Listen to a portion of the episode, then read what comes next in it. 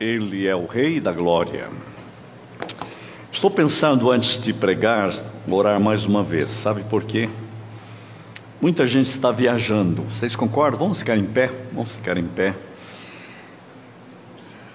Até o pastor vai viajar também.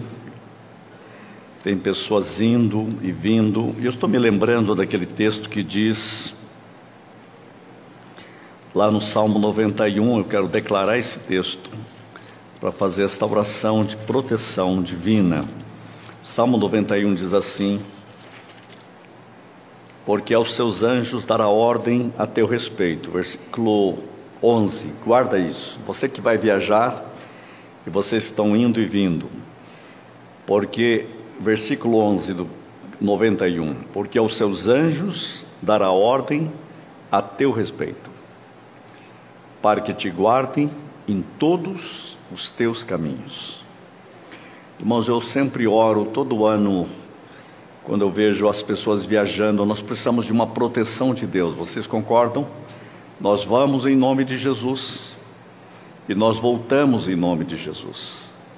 Quero pedir que vocês orem agora por todas as pessoas, muitas pessoas hoje, amanhã, essa semana estão indo, alguns depois do Natal, outros voltando o início do ano. Vamos orar por todos os nossos irmãos de todos os lugares agora. Pai, em nome de Jesus, queremos declarar esta palavra, porque aos seus anjos dará ordem a teu respeito, para que te guardem em todos os teus caminhos. Pai, eu quero pedir a tua bênção em todos que estão indo e vindo, à luz desta palavra. Nós proclamamos e profetizamos uma proteção que o teu espírito dá. O teu espírito controla cada minuto, cada segundo, cada instante, cada movimento. Nós oramos em nome de Jesus, abençoando o teu povo nesses dias de viagem, em todos os caminhos, para a glória do Pai, do Filho e do Espírito Santo. Quem crê recebe diz amém. Amém. Assentai-vos. Nós continuamos estudando Gálatas. Vocês sabem que Gálatas capítulo 5 é o núcleo de toda a carta de Paulo aos Gálatas, tudo. Sabe por quê? que aqui está a chave, e a primeira vez que eu falei foi essa frase: para a liberdade foi que Cristo nos libertou. Esta é a chave total da carta de Paulo aos Gálatas. O pastor Zé Antônio também fez essa afirmação ontem, que ele disse para mim: olha, lembra que esse texto é o coração de Gálatas.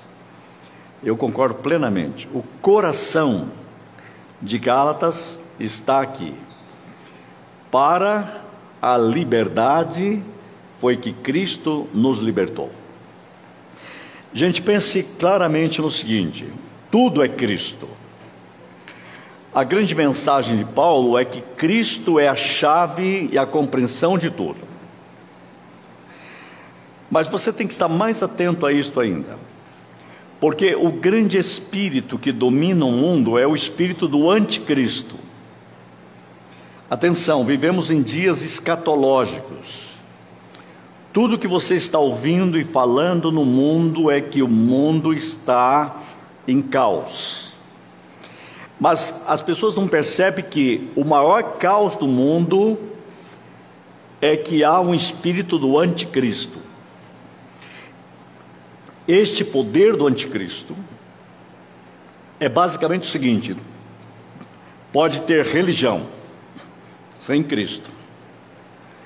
A obra do diabo sempre é o seguinte: ele vai fazer todo mundo, primeiro, não ser religioso. Daí o cara diz: Eu quero religião. Aí ele fala, bem, uma religião sem Cristo.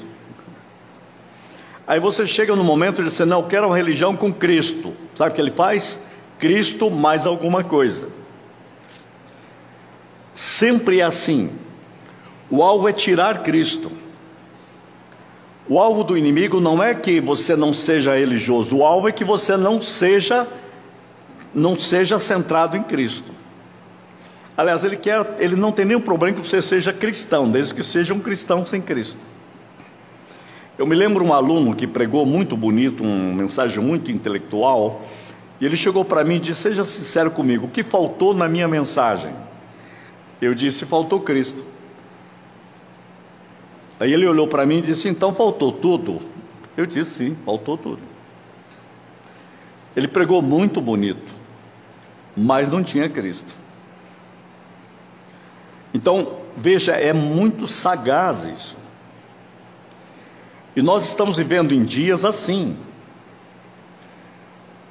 Mesmo as, as nações na Europa, Estados Unidos, as pessoas querem tirar os símbolos cristãos. Houve uma revolução lá na Califórnia para tirar a praça da Bíblia.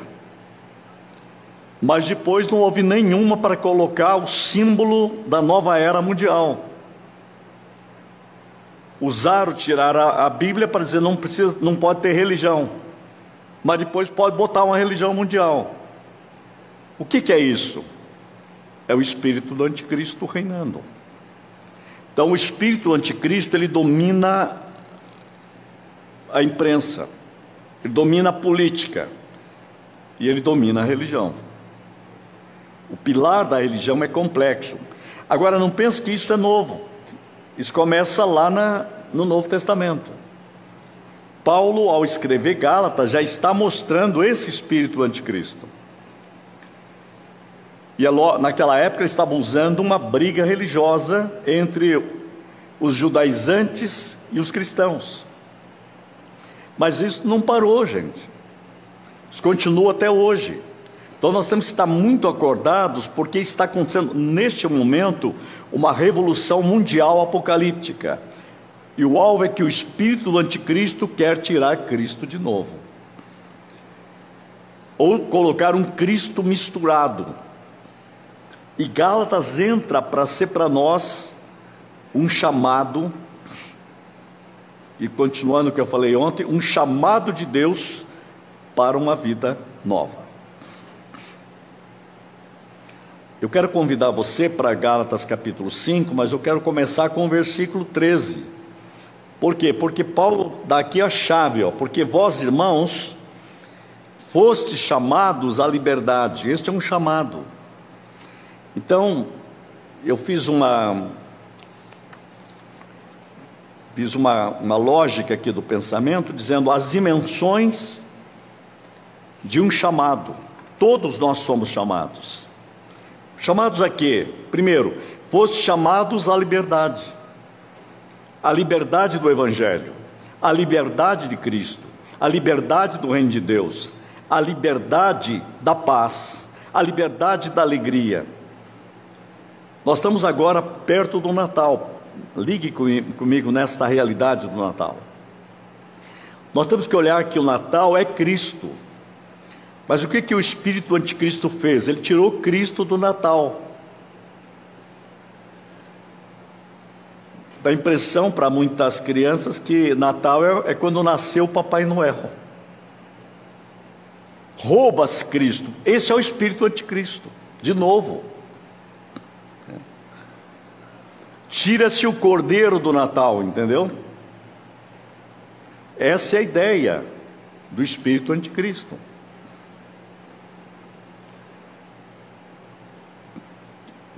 Se acende muitas luzes, mas não se fala da grande luz que brilhou nas trevas. Essa, essa atenção é muito especial para nós. Alguém escreveu um livro interessante, uma época, eu lembro de ter lido isso, um capítulo desse livro, é, Sem Ele é o, é o título. O que seria do mundo sem Ele? O que seria do mundo sem Natal? O que seria no mundo sem a vinda de Cristo ao mundo? O que seria do planeta Terra sem Ele? Eu quero perguntar a você: o que seria da sua vida sem Cristo? Para para pensar um minuto. Você não consegue pensar um minuto de tão trágico que é. Você imagina você sem Cristo, sem Jesus na sua vida. Imagina você viver sem Jesus. Se você não consegue dar uma resposta a isso rapidamente, não, não consigo nem pensar isso. O que seria a igreja sem Jesus? Você imagina sem Ele? Olha a importância da vinda de Jesus. Então, o grande problema do anticristo é o, é o sem Cristo, sem a unção de Deus, sem o Espírito de Deus levando a Cristo. Então, quando eu entendo isso, eu falo, puxa, qual o centro do Evangelho? Cristo. E depois, Cristo. E depois, Cristo. E tem mais alguma coisa? Tem, Cristo. Esse é o Evangelho. Paulo dá isso para dizer para você: olha, irmãos, fostes chamados à liberdade. Aí você liga com o versículo 1, pula para o 1 agora. Para a liberdade foi que Cristo nos libertou. O nosso chamado é para viver em Cristo, na liberdade do Evangelho. E é interessante que Paulo vai escrever aí no 13: olha, porém não useis da liberdade para dar ocasião à carne, não é liberdade para pecar, não é liberdade para a carne, não é liberdade para voltar à escravidão é liberdade para ser livre, para viver na liberdade de Cristo, viver na liberdade do Evangelho. No versículo 13, ele diz: ó, sede antes servos uns dos outros. O chamado é um chamado à liberdade de Cristo, e um chamado é um chamado a viver uma vida de servo, uma vida de serviço. É uma liberdade para poder servir mais é uma liberdade para dizer o que, que eu posso fazer para ajudar mais os outros. Então a Bíblia diz: ó, sede antes servos uns dos outros. Eu quero dar uma ênfase hoje mais forte aqui nesta, neste uns dos outros. Sabe o que eu quero dizer aqui? Para nossa igreja, aqui de uma forma especial, esta igreja tem um lema: uma igreja acolhedora uns aos outros é uma igreja que é acolhedora, porque é uma igreja que é chamada em Cristo para servir os outros. Uma igreja só é acolhedora quando ela é livre em Cristo. Quando ela é escrava da religião, ela é autocentrada. Quando ela é centrada em Cristo, ela é centrada no outro. O grande perigo da religião oposto do Evangelho, você já tem lá em Abel e Caim. Os dois são estão praticando um ato religioso, certo? Você tem Caim que oferece um sacrifício. Não, oferece o que ele fez, oferece fruto dele. E você tem Abel que oferece um sacrifício. Lembra disso? E no entanto, a, a situação é tão trágica que Caim mata Abel. E quando Deus pergunta onde está Abel, olha que ele responde: Porventura sou eu o guardador do meu irmão, o que, que eu tenho a ver com o outro? Caim, sabe o que você tem a ver com o outro? Sem o outro não existe verdadeira adoração. Então, quando você tenta fazer uma vida de adoração sem o outro, o que importa é eu. Eu estando bem com Deus, estou salvo, o resto até uma linguagem brasileira, que se lasque. Essa é a religião de Caim. Porventura eu preciso do outro? Preciso do meu irmão? Olha bem, quando Paulo contrapõe isso, está dizendo o evangelho o evangelho onde o outro está, porque a liberdade é a liberdade para servir, é a liberdade para viver em Cristo e não na escravidão da carne e é a liberdade para estar em Cristo, para servir o outro, para ser uma igreja acolhedora. Você e eu somos chamados a sermos uma igreja acolhedora, não uma igreja autocentrada, uma igreja que vê o outro. E Jesus é tão claro nisso que ele diz assim: Olha, naquele dia muitos vão dizer Senhor, Senhor, e eu vou dizer: Eu não conheço vocês. Mas como? Eu estava com o senhor, eu fiz tudo isso, eu nunca te conheço. Por que, que eu não te conheço? Porque eu tive fome, você não me deu comida. Eu tive sede, você não me deu água. Eu estava nu e você não me vestiu. Eu estava preso, você não me visitou. O que, que Jesus está dizendo? Jesus está dizendo o seguinte: você tinha uma religião sem o outro. sem uns aos outros. Você não era acolhedor. Então não te conheço. Veja, o Evangelho é o Evangelho que há, é uma liberdade para a comunhão. E Paulo está batendo neste ponto: sede antes servos uns dos outros, pelo amor, pelo amor, não é pelo interesse, é pelo amor. E o amor é uma obra do Espírito Santo na igreja. Então o Evangelho é centrado em Cristo, eu diria em primeiro lugar, é um chamado à liberdade do Evangelho, é um chamado a servir, né? e é um chamado a ser acolhedor. Por quê? Porque ele fala do amor, porque toda lei se cumpre e um só preceito a saber: amarás o teu próximo como a ti mesmo. Veja no versículo 15: Se vós, porém, vos mordeis e devorais uns aos outros, aqui tem um, uns aos outros errado, uns aos outros mordendo, uns aos outros falando mal, uns aos outros criticando. Isso eu vi muito.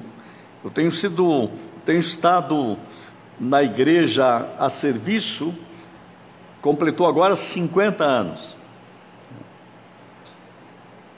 Eu vou completar mais de 44 anos agora de ordenação. 44.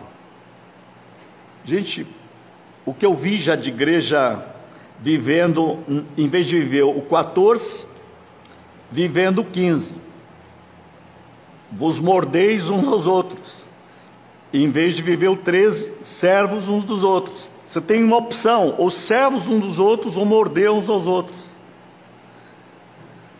Paulo é muito pesado, né? Chegar ao ponto de falar, vocês ficam se mordendo na igreja. Vocês estão mordendo. Por quê? Porque vocês perderam o Evangelho.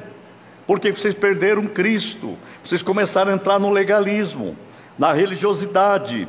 E a religião é o lugar onde as pessoas se mordem. O evangelho, as pessoas servem, são acolhedores, são transformados e encontram outro. Vive o evangelho da transformação e é uma inspiração na cidade. É isso que é o evangelho. Ou a gente vai ficar se mordendo. Garanto que ninguém quer uma igreja de gente se mordendo. Então só tem uma solução Cristo. É a liberdade de Cristo. Eu fiz um PowerPoint hoje, que ontem eu não consegui fazer, pedi para dizer, colocar para mim aí, só para vocês verem, ver se eu tenho aqui também, para vocês verem como a gente é chamado para a comunhão. É tão impressionante isso, eu peguei num, num livro, mas olha só que impressionante. Olha o que a Bíblia diz: esteja em paz eu quero que você veja a ênfase uns para os outros na Bíblia. Como é interessante esse chamado do Evangelho. Numa igreja acolhedora, estamos terminando o ano, é bom a gente começar certo agora. Olha só. Esteja em paz uns com os outros. Está dando para ver aí? Lavar os pés uns dos outros. Amai-vos uns aos outros profundamente esse texto tem 21 vezes nas Escrituras. Olha que ênfase a Bíblia dá. Uma igreja acolhedora. Ser dedicado um ao outro.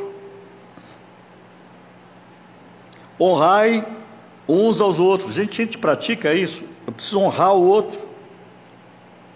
Veja como é oposto o versículo 15 lá, vos mordeis, honrando. Nós temos que aprender a honrar os outros honrar os ministérios, honrar os pastores, líderes, o povo, a pessoa mais simples.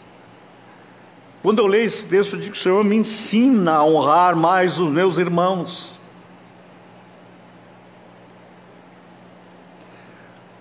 Ser dedicado um ao outro, né? honrar um ao outro, viver em harmonia uns com os outros não julgueis uns aos outros.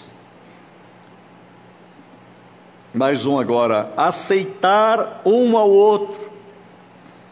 instruí-vos mutuamente um ao outro, saudai uns aos outros com ósculo santo, tem igual preocupação com os outros, servi uns aos outros em amor,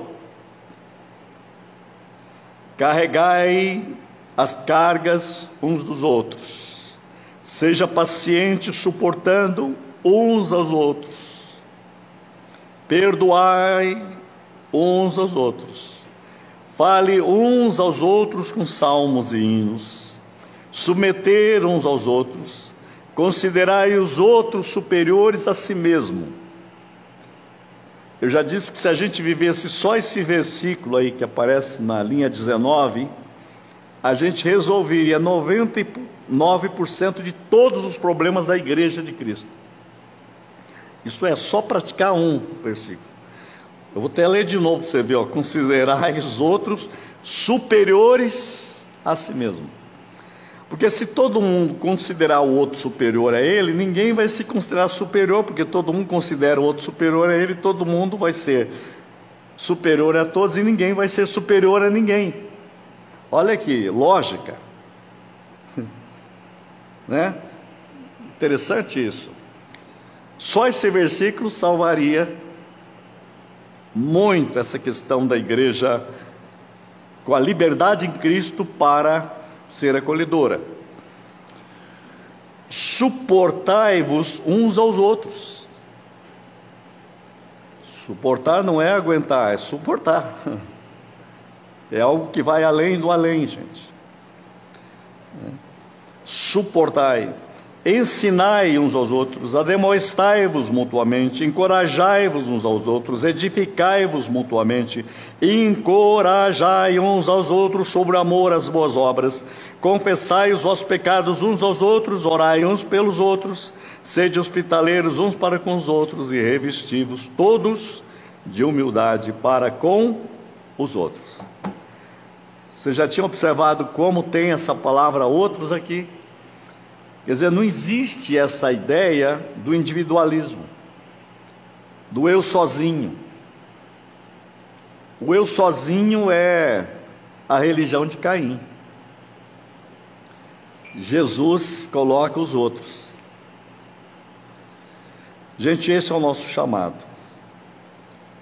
Por isso que eu quero, ao terminar, dizer isto: você leia esse texto para que a gente possa viver o Evangelho, viver a profundidade do Evangelho, e no versículo 1, para a liberdade foi que Cristo nos libertou.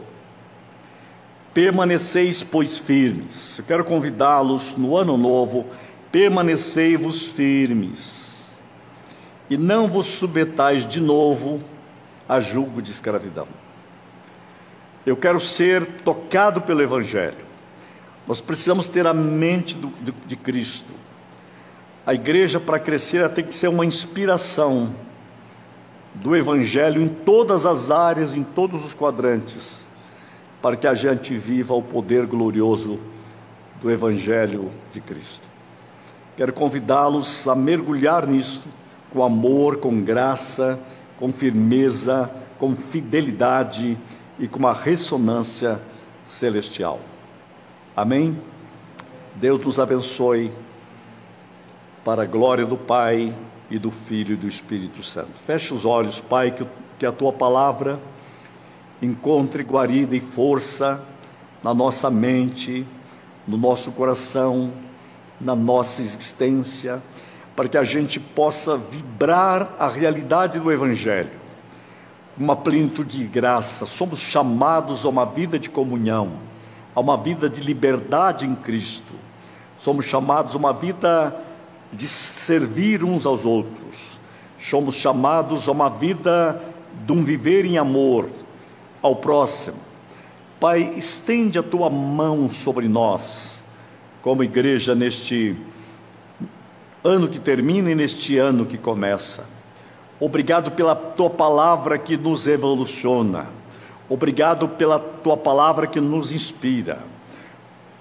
Obrigado pela tua palavra que nos fortalece. Obrigado pela tua palavra que nos desafia. Obrigado pela tua palavra que nos alimenta. Cristo, abençoa cada família, cada lar, cada coração, e que esses dias sejam dias especiais para o teu povo. Dias de fé, dias de esperança, dias de transformação. Obrigado porque Cristo veio ao mundo para nos curar, para nos salvar, para nos libertar, para edificar a igreja e fazê-la viva, forte e triunfante. Em nome de Jesus, cura o teu povo. Em nome de Jesus, fortalece o teu povo. Em nome de Jesus, inspira o teu povo à luz da palavra. Oramos para a glória do Pai oramos para a glória do Filho, oramos para a glória do Espírito Santo. Em nome de Jesus, amém, amém e amém. Quem crê diz, amém. Deus nos abençoe.